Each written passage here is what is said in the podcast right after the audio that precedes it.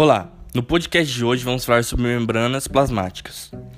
Todas as células apresentam uma estrutura denominada membranas plasmáticas, que funcionam como uma maneira de barragem para impedir a saída do conteúdo celular para o meio, quanto ao fluxo de qualquer partícula para o interior da célula, assim trazendo uma característica importante é, na capacidade de seleção da estrutura. Agora vamos partir para um tópico sobre as estruturas é, dessas membranas. O modelo de estrutura atualmente aceito se chama mosaico é, de fluido, é, que foi criado por Jonathan Singer e Grit Nixon no ano de 1972. Nesse modelo, as membranas plasmáticas é descrita como uma bicama fosfo fosfolíptica com presença de proteínas. Por existir movimentação dos lipídios por essa estrutura, apresentam fluidez, não sendo consideradas estáticas. É...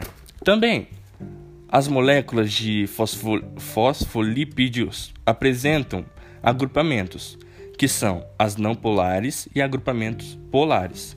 As não polares ficam voltadas para o centro, de, é, para o centro das membranas. E as e as polares ficam voltadas para a superfície externa e interna. Como já citado, as proteínas encontradas nas membranas podem ser chamadas de periféricas ou integrais, que são aquelas as integrais são aquelas que não atravessam a membrana plasmática e estão indiretamente ligadas a ela. Isso é o caso das periféricas, me desculpem. Agora, as, as integrais já são encontradas e inseridas na camada líptica. lipídica. Elas também se diferenciam no modo de extração, essas duas. Então, elas têm uma maneira de extração diferente. Por fim, é, da estrutura, tem o um lado externo, que se encontra os carboidratos, que se ligam às proteínas, formando os glico, as glicoproteínas. Para encerrar, vamos falar sobre a função das membranas plasmáticas, que nada mais nada menos funcionam para é, controlar o que entra e o que sai, e o que sai das células. Então, esse foi um pequeno podcast sobre as membranas plasmáticas. Espero que gostem e bons estudos.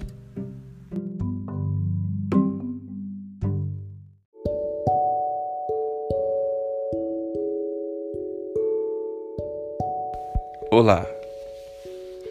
Hoje vamos falar sobre o sistema endócrino que é o conjunto de glândulas responsáveis pela produção dos hormônios, que são lançados no sangue e percorrem o corpo até chegar aos órgãos-alvo, onde atuam.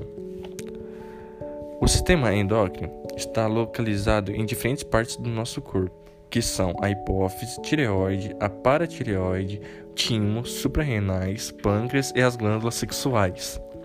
Um pouco sobre cada uma delas. Hipófise, localizada no centro da cabeça, logo abaixo do cérebro, produz diversos hormônios, entre eles o hormônio do crescimento, e é considerada a glândula mestra do nosso corpo.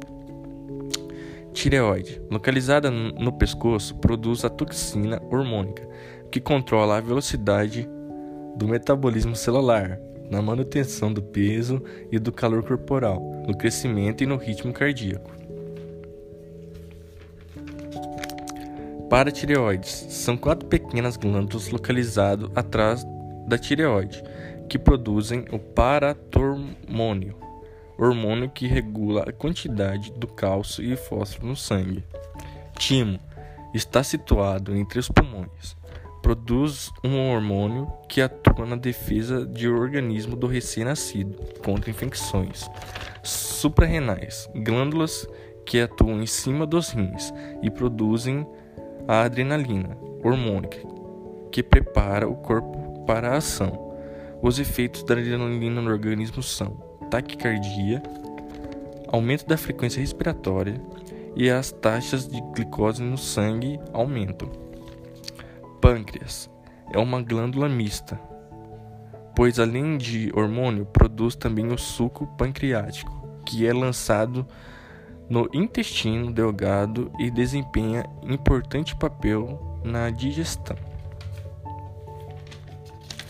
Glândulas sexuais são ovários e os testículos, que fazem parte do sistema é, reprodutor feminino e do sistema reprodutor masculino, respectivamente.